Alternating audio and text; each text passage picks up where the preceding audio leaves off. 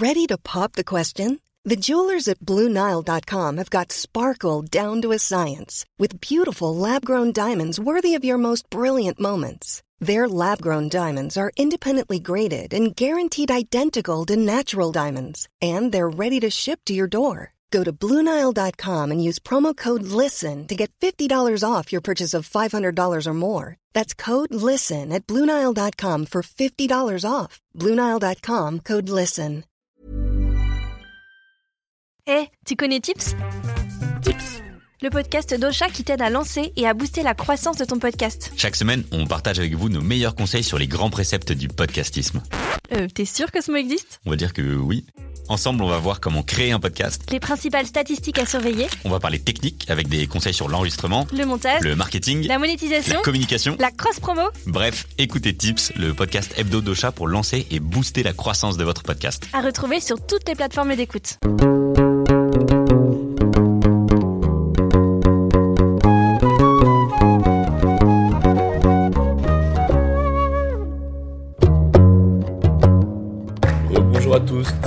Cet épisode de Jeans est corollaire à l'épisode précédent où j'étais en compagnie de Brahim Nightbalk pour parler d'amour homosexuel dans le contexte de la cité ou des banlieues. Il était crucial pour moi, comme d'habitude, de ne pas adopter un point de vue uniquement masculin dans l'analyse déjà assez inédite de l'homosexualité, de la classe sociale, de la race, de l'islam, en France, mais aussi de croiser ces identités avec le genre féminin. Je le rappelle une énième fois en guise d'introduction, le Saint-Coran ne fait jamais mention de l'homosexualité féminine et encore moins d'une quelconque condamnation. Dans la tête des gens, on est soit arabe, soit lesbienne, mais jamais les deux.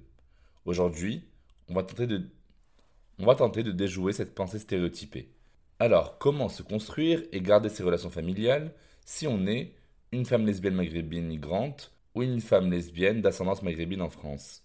Est-ce que les femmes homosexuelles sont visibles dans les cités?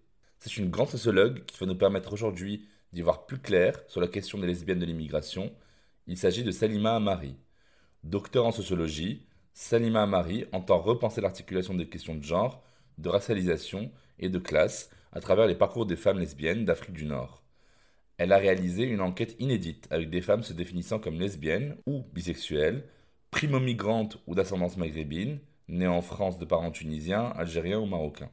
Elle enseigne aujourd'hui à la faculté de théologie et de sciences des religions à l'université de Lausanne, abordant la thématique du genre, de la sexualité et des pratiques transgressives en islam. Chère Salima Marie, bonjour et merci d'avoir accepté de parler de ce sujet intrigant. Bonjour. Commençons d'abord par parler d'identité intersectionnelle. Être une femme lesbienne née en France, issue de l'immigration algérienne, musulmane, vivant dans une banlieue chaude, j'imagine que c'est déjà très compliqué. Mais est-ce que il y a une seule trajectoire homogène pour les femmes dans ce cas-là, ou plusieurs? Est-ce qu'il y a une lesbienne de l'immigration ou des lesbiennes de l'immigration? Ah oui, la, réponse, enfin, vous l'avez vraiment dans la question, et il n'y en a pas une, il y en a plusieurs. Hein. Ça, c'est clair. Enfin, il faut toujours se méfier du singulier dans, le, dans les débats, à la fois sociétaux, euh, débat public.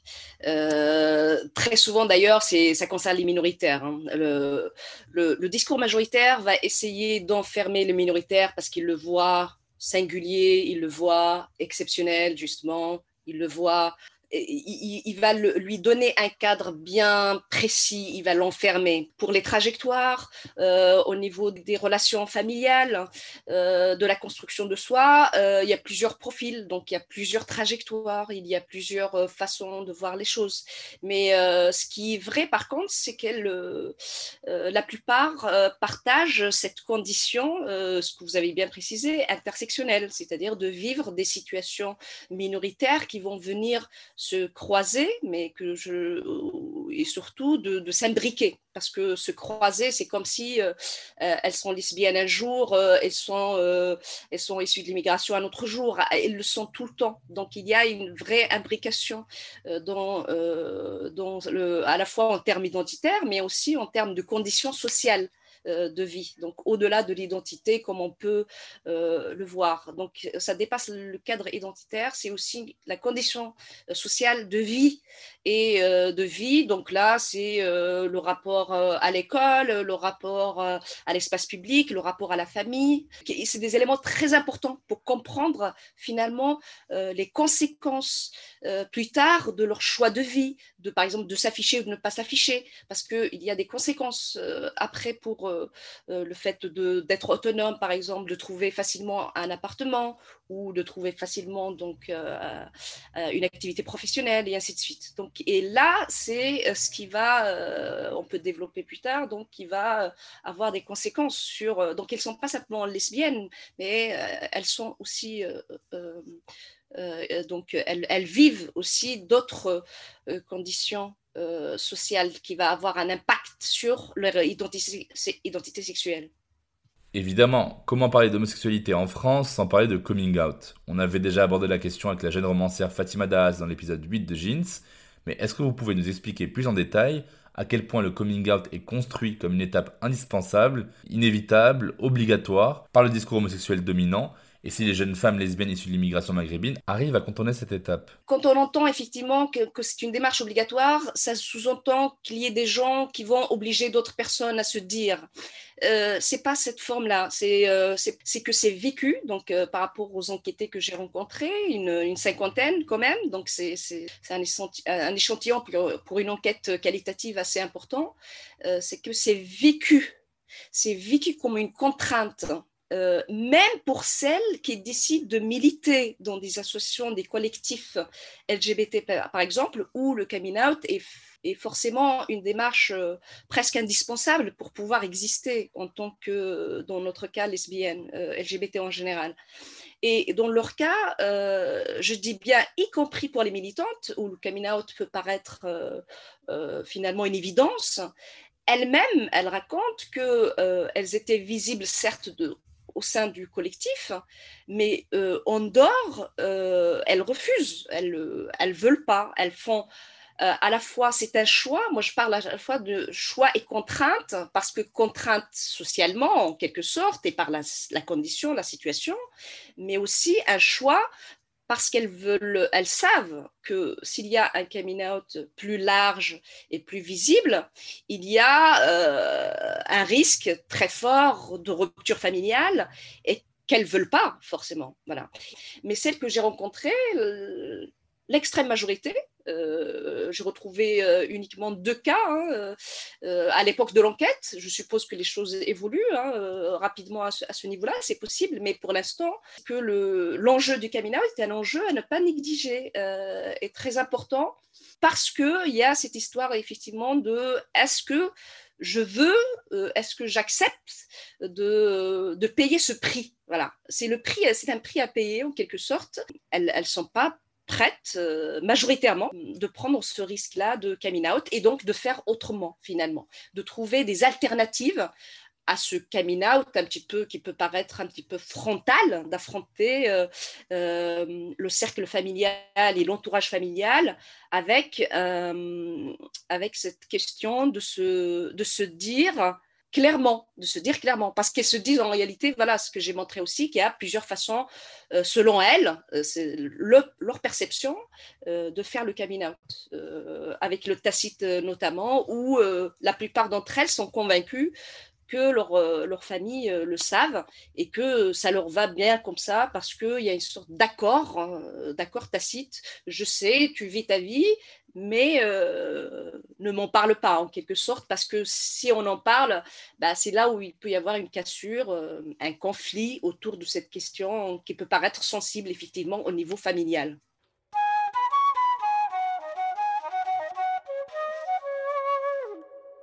Un des dangers majeurs pour la famille de la jeune lesbienne maghrébine, vous le savez, réside dans un renversement généalogique. Lesbienne, du coup, fait peser une sorte de risque de ne jamais voir de descendants et d'héritiers légitimes qui vont perpétuer le nom de famille, le fameux patronyme. Cette valeur famille, si importante en France, et je dirais encore plus en tant qu'institution dans les cultures nord-africaines, est-ce que ça ne devient pas un obstacle pour cette jeune lesbienne qui veut prendre sa liberté pour vivre son désir, homosexuel et homo-romantique, pleinement? Ah oui, oui, non, mais clairement, moi, je, le dis autrement, je l'écris autrement, mais pour dire que la contrainte à, la contrainte au mariage hétérosexuel et donc et ensuite à la maternité est très fort. C'est-à-dire que le rapport euh, famille et, euh, et, les lesbiennes euh, dans ce cas-là. Et c'est un rappel en permanence, même, même lorsqu'il y a ce fameux tacite, bah, il y a un rappel. Pourquoi? Parce que très souvent, par exemple, ça passe par les mères et les mères vont reproduire cette attente à la fois familiale, mais parfois même euh, euh, au niveau de l'image, de, de, de, de l'éducation, d'une bonne éducation. Une bonne éducation, finalement, la mission de la mère, c'est de bien éduquer ses enfants, notamment ses filles, et euh, être, finalement, avoir ce, ce processus éducationnel passe par euh, l'aboutissement par marier les filles. Et, donc, elles sont dans leur rôle, en quelque sorte, d'une attente sociale. Et donc, la pression, elle est sur les mères. Euh, et les mères vont euh, le repasser, reproduire cette pression sur ces lesbiennes, effectivement. Et, donc, c'est une contrainte, c'est l'une des contraintes les plus fortes en réalité. Hein c'est le patriarcat dont ça, voilà, donc ça veut dire qu'une femme, elle, doit appartenir en quelque sorte à, elle doit dépendre d'un mari pour qu'elle soit, euh, selon les dires des mères, euh, qu'elle soit protégée, parce que voilà, euh, très souvent le discours des parents et des mères notamment, on est en train de vieillir, on va mourir, donc les parents, donc je vais mourir, je, je veux te voir, voilà, casé dans le sens marié, donc avec, donc forcément un homme et protégé, donc ça ça prend une forme à la fois euh, affective, mais euh, c'est le patriarcat en, action.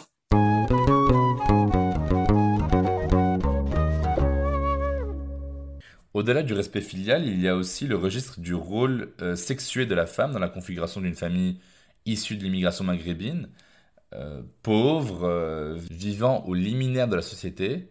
il y a cette loyauté, cette volonté de rester fidèle à une famille qu'on n'arrive pas à quitter, pour rejoindre le champ de son identité sexuelle dans un ailleurs où on peut vivre son lesbianisme librement.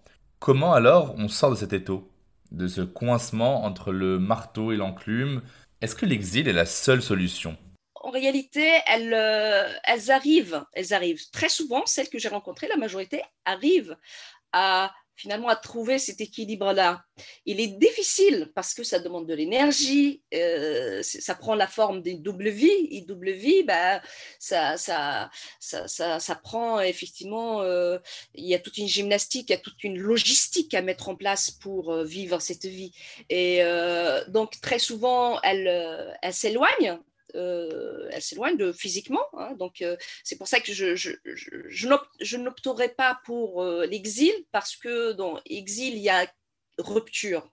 et là, il, n'y a pas vraiment parce qu'ils maintiennent vraiment les liens.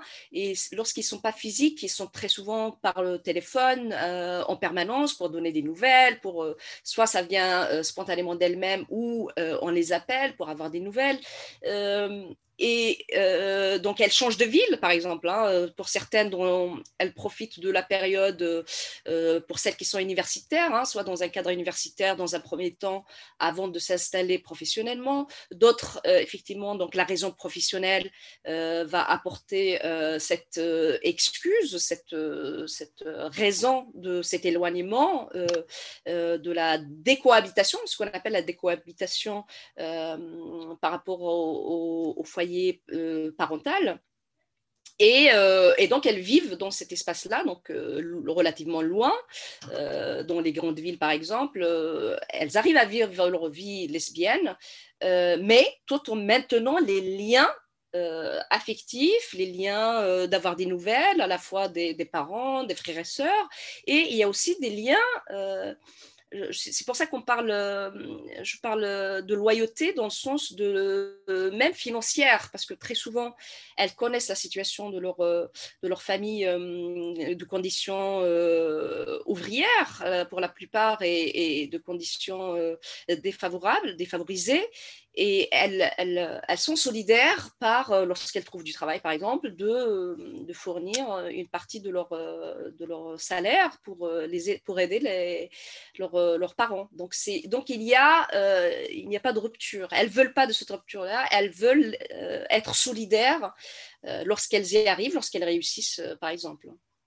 Oui, j'imagine qu'il y a quand même aussi certaines femmes lesbiennes qui finissent par céder au mariage arrangé, au mariage de convenance avec des hommes eux-mêmes homosexuels, ou alors qui finissent par dire oui à la maternité pour satisfaire les besoins et préserver l'honneur de la famille. Oui, exactement. Bah, c'est pour ça que dès le début de, notre intervention, je parlais du pluriel, parce que voilà, le pluriel est là. C'est qu'il y a plusieurs façons de, faire, d'agir, de trouver des solutions et même euh, euh, de céder de céder euh, à, ces pressions euh, euh, patriarcales, justement. notamment, il y a le, mariage, parce que c'est ce que je disais, c'est l'une des, pressions les plus fortes, les contraintes les plus fortes qui sont rappelées presque en permanence, surtout avec l'âge. C'est comme un, rappel en permanence parfois, il y a certaines que j'ai rencontrées, donc euh, certaines qui soit se marient, donc avec ce mariage là public qui fait plaisir à la famille, euh, donc voilà, pour calmer un petit peu euh, les attentes familiales et pour répondre à, ces, exigences, et de divorcer quelque temps après. Et finalement, de dire, voilà, j'ai essayé, ça n'a pas marché. donc, elles deviennent finalement, paradoxalement, c'est en en vivant une période hétérosexuelle, elles deviennent, entre guillemets, de vraies lesbiennes. Euh, c'est qu'elles sont tranquilles, en quelque sorte, après, pour vivre pleinement leur vie. Il y a d'autres, justement, qui euh, vont trouver euh, cet arrangement, effectivement, donc le mariage conventionnel avec d'autres gays, donc d'autres hommes homosexuels de la même origine qui vivent les mêmes contraintes et qui vont s'arranger à à, faire ce, mariage. Et euh, moi, sur le terrain, j'avoue que c'est un discours que j'ai beaucoup entendu comme une solution idéale, mais dans la pratique, c'est très difficile à, mener en réalité et que j'ai rencontré un seul cas où euh, euh, la lesbienne, la, une des lesbiennes l'a vraiment fait, l'a vécu. Mais par contre, ça ne s'est pas bien forcément passé parce que y a après, parce que il ne faut pas oublier aussi les rapports de genre euh, dans, cette histoire, parce que enfin, une lesbienne, ça reste une femme, et un, gay, ça reste un homme, euh, dans le regard social. Et donc, il, y, a, euh, il ces rapports de, à la fois au quotidien, dans la vie quotidienne, dans la répartition, par exemple, des tâches, enfin, c'est des, choses qui peuvent paraître un petit peu banales, mais donc, elles subissent finalement, elles pensent que c'est juste, voilà, que c'est juste un arrangement, et finalement, ça devient une, des contraintes supplémentaires. Et, même parfois, il y a des chantages, c'est-à-dire si elle ne fait pas quelque chose, les hommes menacent les hommes gays, certains hommes gays, il ne faut pas généraliser bien sûr, mais euh, vont euh, dénoncer euh, à la famille pour la maternité. Il y a certaines qui vont effectivement jusqu'à euh, se marier, avoir un enfant par exemple, et puis divorcer après et entamer euh, euh, leur vie lesbienne, effectivement. Donc il y a plusieurs cas de figure parce que c'est des démarches, c'est des stratégies qui sont individuelles et lorsqu'on les analyse, on peut trouver des points communs et des points de divergence au final.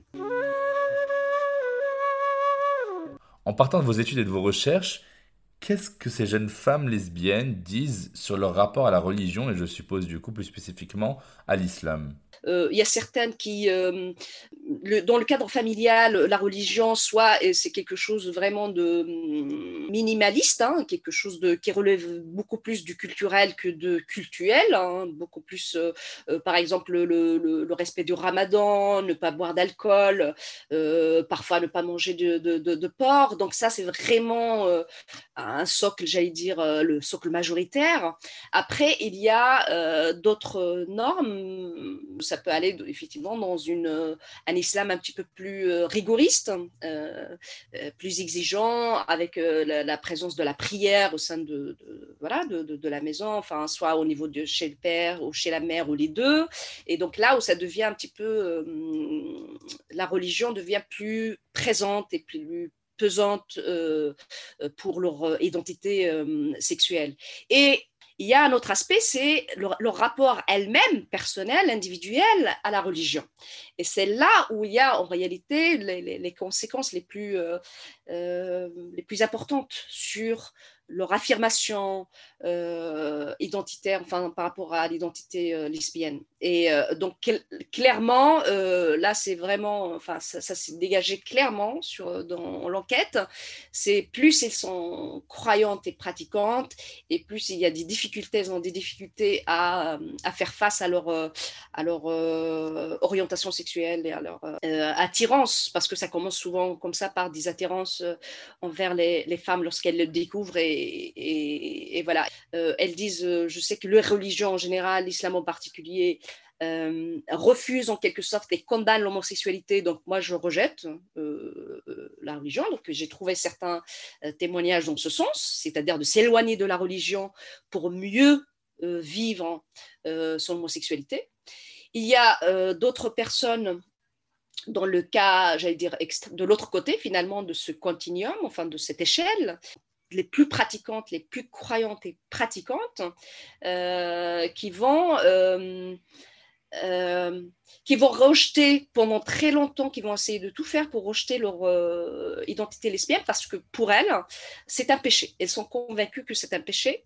Euh, et donc ce péché-là va se soigner en quelque sorte, va trouver une solution par l'exercice, par la pratique plus assidue euh, de l'islam et, de, la religion. En voulant fuir son identité sexuelle, elle va se retrouver dans des cercles finalement euh, non mixtes, donc de se retrouver avec d'autres femmes musulmanes, et où il y a la charge finalement sexuelle et, paradoxalement est plus forte. Le troisième profil, là, qui s'est dégagé, donc ça, c'est plutôt euh, majoritaire, c'est de, concilier les deux. Elles, le disent, donc je, suis musulmane euh, et, lesbienne, et ça peut se, concilier euh, pour certaines facilement.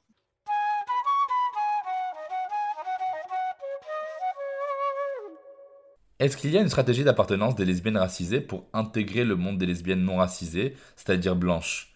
Est-ce qu'en tant que femme lesbienne racisée, il faut montrer, sans mauvais jeu de mots, patte blanche, dans le milieu lesbien urbain pour être validée en tant que lesbienne?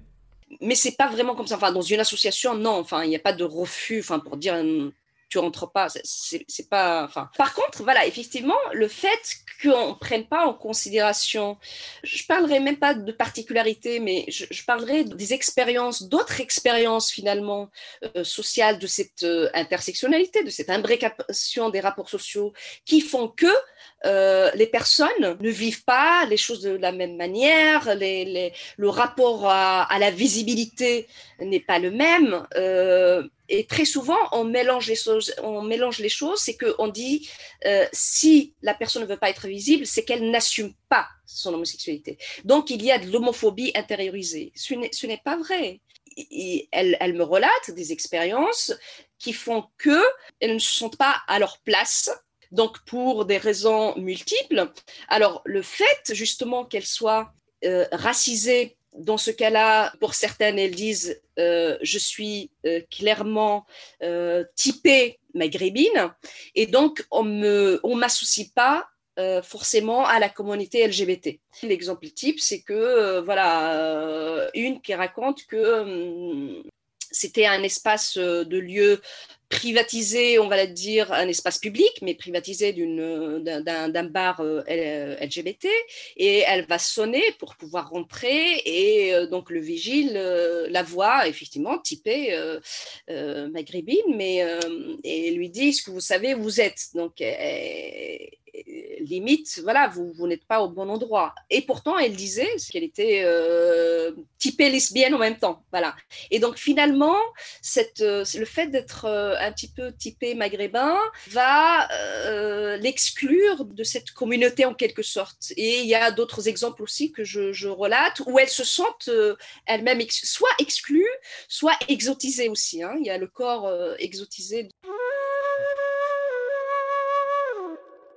Est-ce qu'il y a un look lesbien à adopter quand on est une femme lesbienne racisée? Est-ce qu'on est plus un garçon manqué ou plus une camionneuse quand on est d'origine nord-africaine? Est-ce qu'on est forcément une Kaira, un peu à la Diams à l'époque? Une femme vulgaire? Est-ce qu'on est forcément hyper viril Forcément agressive?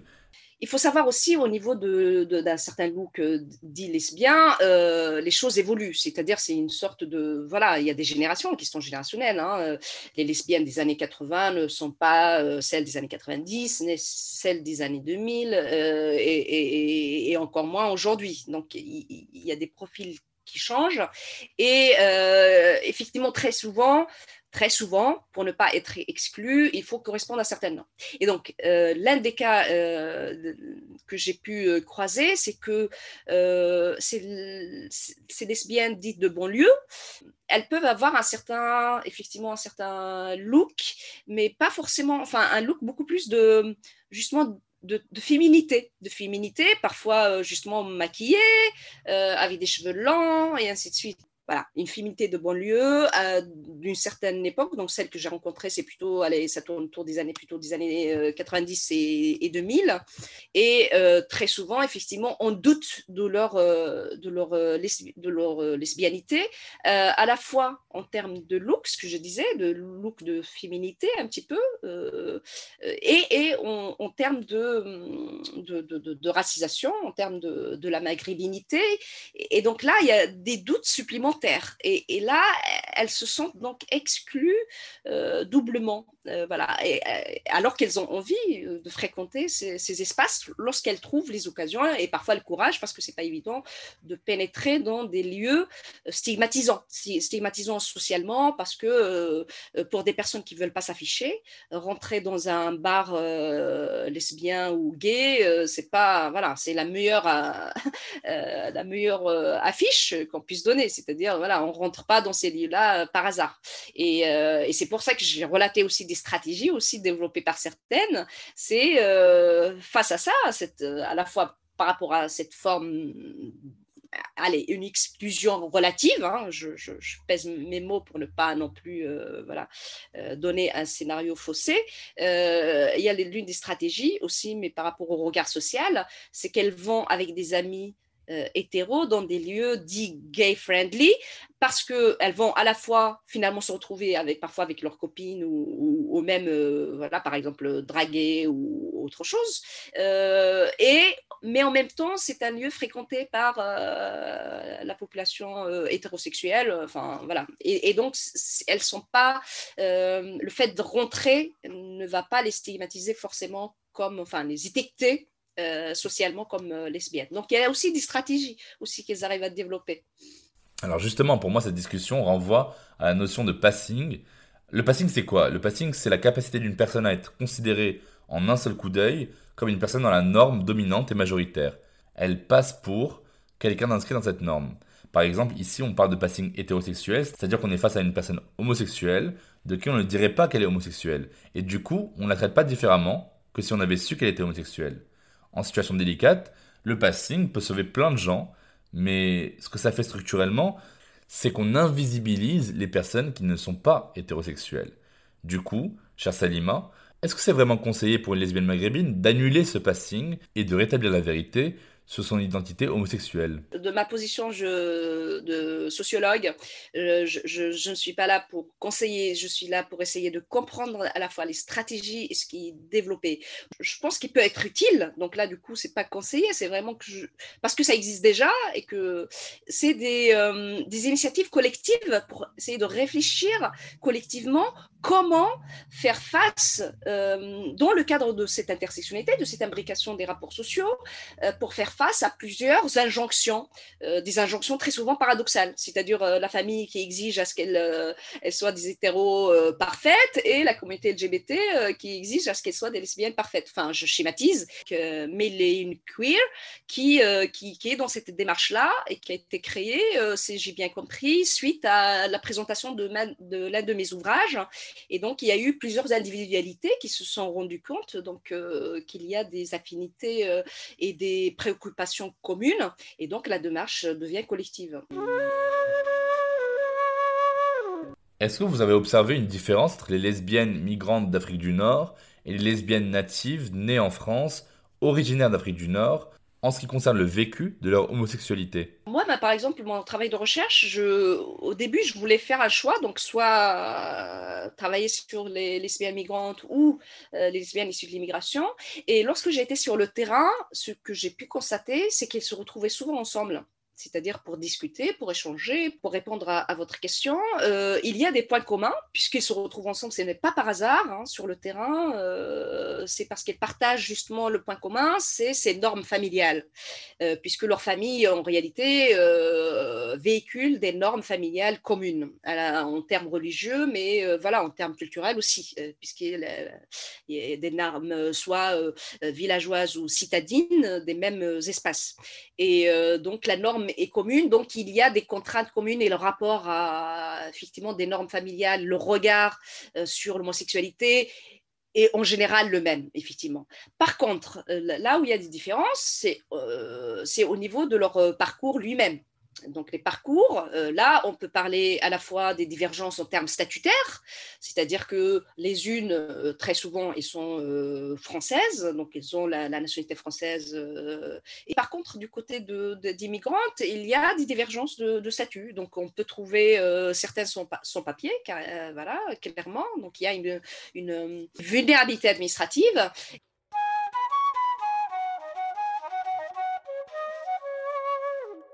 Qu'en est-il de la géographie de l'homophobie en France?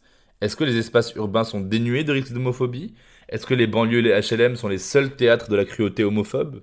Clairement, non. Enfin, euh, il y a des différences, euh, peut-être des formes que, va prendre cette homophobie-là, mais l'homophobie est, partout. Enfin, euh, il n'y a pas besoin de, preuves. La preuve, c'est quoi? C'est euh, des discours homophobes euh, au, niveau de l'Assemblée nationale et, issus de, de, l'élite politique française.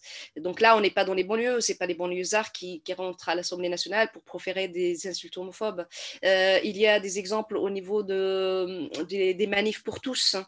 les manifs pour tous qui est plutôt considérés comme voilà où la la, majorité, euh, selon les spécialistes, est constituée de, euh, de, donc dans la droite chrétienne bourgeoise, euh, du moins portée, enfin c'est un mouvement porté par ça, donc on n'est pas dans les banlieues là.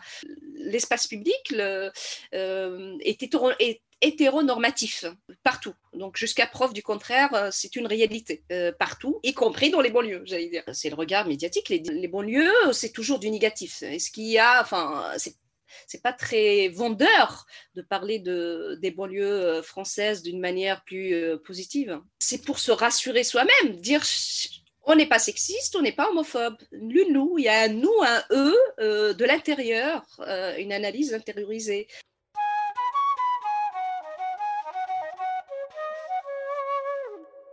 Alors une question qui me paraît capitale pour mettre en perspective les enjeux de domination de race dans une dynamique intersectionnelle, c'est ce qu'évoquait Franz Fanon dans Peau noire, masque blanc. Euh, la mise en couple avec une personne blanche, quelle que soit sa classe sociale, permet un reclassement. Car la blanchité représente à elle seule et en elle-même un type de capital social. Comment les lesbiennes de l'immigration vivent la relation avec les femmes blanches? Pour la question de, hum, des unions mixtes, on va dire comme ça, hein, euh, juste à ce niveau-là, social, euh, et même au niveau de, la racisation, effectivement, j'ai pu constater que la plupart des lesbiennes que j'ai pu euh, interroger euh, étaient en couple lesbien euh, mixte, en, leur posant naïvement enfin, la question, mais pourquoi ben, ce sera plus compliqué. Déjà que c'est compliqué pour moi en tant que lesbienne avec euh, des problèmes que je dois régler au niveau euh, avec la famille. Hein. donc, c'est ce que je disais tout à l'heure, hein, c'est qu'il y a une charge mentale à porter de cette euh, histoire de double vie. Et donc, très souvent, elles disent bah, le fait de se mettre avec une blanche, bah, et qui, très souvent, pour celles que j'ai interrogées, très souvent, qui, qui l'assument, c'est-à-dire, enfin, qui l'assument par rapport aux parents, donc qui ont fait un coming out avec leurs parents et qui rentrent dans une certaine normalité une certaine normalité qu'elle euh, recherche, des avantages, enfin si, j'ai bien compris euh, votre question par rapport à un certain reclassement, c'est possible, c'est une hypothèse, mais pas confirmée, euh, parce qu'il y a d'autres enjeux après qui rentrent dans ce rapport justement de, de couple, voilà. Donc peut-être même un reclassement symbolique, même pas, parce qu'elle soulève aussi des questions de, de racisme qui puissent euh, exister euh, lorsqu'elles euh, elles sont, dans, par exemple, dans les familles de leur, de leur compagne ou de leur copine, et où, parfois une a dit que j'ai craqué parce que j'ai entendu un discours j'aime j'aime pas les Arabes, par exemple, et, voilà. Donc, c'est enfin, il est où le reclassement dans tout ça enfin,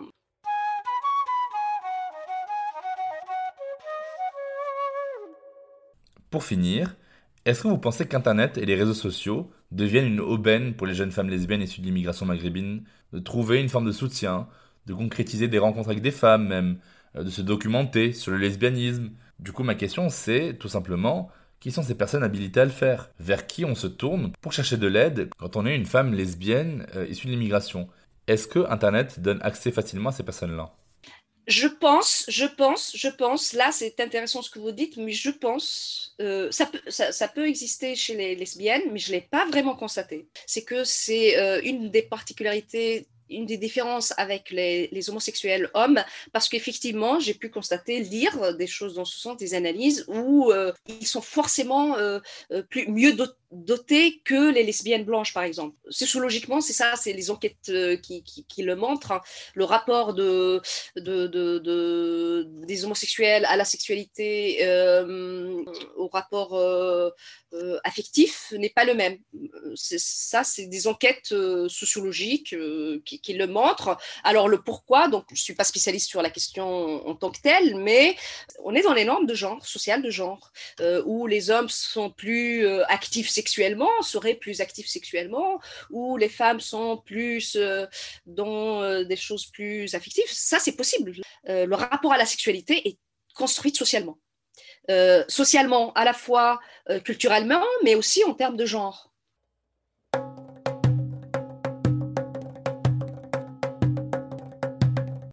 Nous allons conclure, mais avant, dans chaque épisode de Jeans, on déconstruit ensemble un mythe ou un mytho qu'on m'a dit ou que j'ai souvent entendu.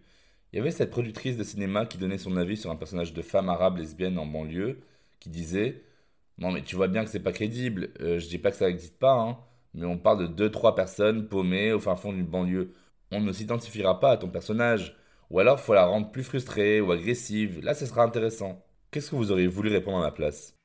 La première fois où j'ai entamé mon travail de recherche de thèse, on m'a envoyé quelque chose dans ce sens. On, m'a dit, euh, voilà, mais est-ce que ça existe? C'est genre, euh, c'est une recherche impossible.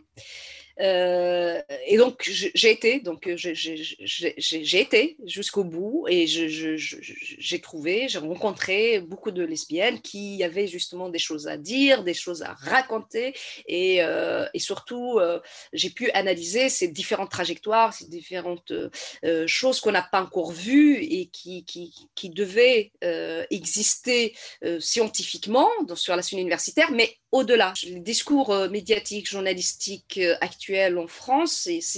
On part sur l'image, sur le buzz, sur euh, les attentes d'un public. Et le public, il n'est pas minoritaire. Lorsqu'on va essayer de chercher l'audimat, lorsqu'on va essayer de chercher le spectateur, il est majoritaire.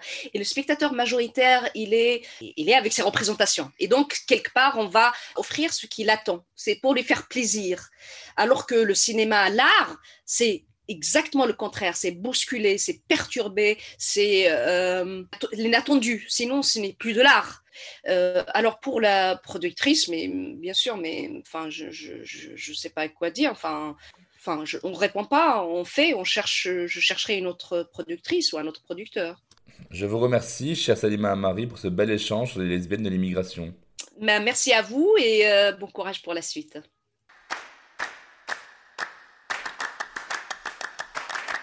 Si l'on devait rappeler quelques points à retenir, ce serait 1. Les femmes lesbiennes issues de l'immigration maghrébine et qui vivent en cité subissent encore beaucoup l'invisibilité. Les lesbiennes des cités peuvent d'ailleurs rechercher le confort de l'anonymat et refuser le coming out pour garder un équilibre. Mais le choix de la visibilité leur revient toujours. 2. On peut vivre sa vie en tant que femme lesbienne maghrébine sans n'avoir jamais eu à faire de coming out il faut dissocier l'injonction occidentale de nécessairement sortir du placard de la réalité que vivent certaines femmes lesbiennes racisées qui se mettraient beaucoup plus en danger ou en situation de précarité en cas de coming out. 3. Les trajectoires sont hétérogènes et ne se ressemblent pas, car chacune fait ce qu'elle peut, comme elle peut, pour s'en sortir, au milieu de toutes les oppressions qu'elles peuvent subir de tous les côtés. Injonction matrimoniale, injonction maternelle, sexisme, homophobie, racisme, islamophobie, et classisme. Il y a des lesbiennes de l'immigration et non pas une lesbienne de l'immigration. Alors je prie tous les auditoristes non concernés d'être de meilleurs alliés pour elles. Merci de nous avoir écoutés. Vous trouverez toutes les références évoquées dans la description de cet épisode. Je vous mets aussi plein de bouquins et de films en rapport avec les thématiques pour les plus curieux et les plus curieuses. J'espère que ce triple épisode vous a donné espoir ou changé vos idées préconçues sur ce sujet encore très tabou qu'est la question sexuelle pour les populations arabes et ou musulmanes de France, en particulier en banlieue. Alors que vous soyez sur Spotify, Apple Podcast, Google Podcast, Deezer ou autre, n'oubliez pas de vous abonner au podcast Jeans et de laisser vos questions, vos commentaires. Abonnez-vous au compte jeans podcast sur Instagram. Partagez autour de vous. Et n'hésitez surtout, mais alors surtout pas, à bien noter cet épisode si vous a intéressé. À la semaine prochaine sur Jeans.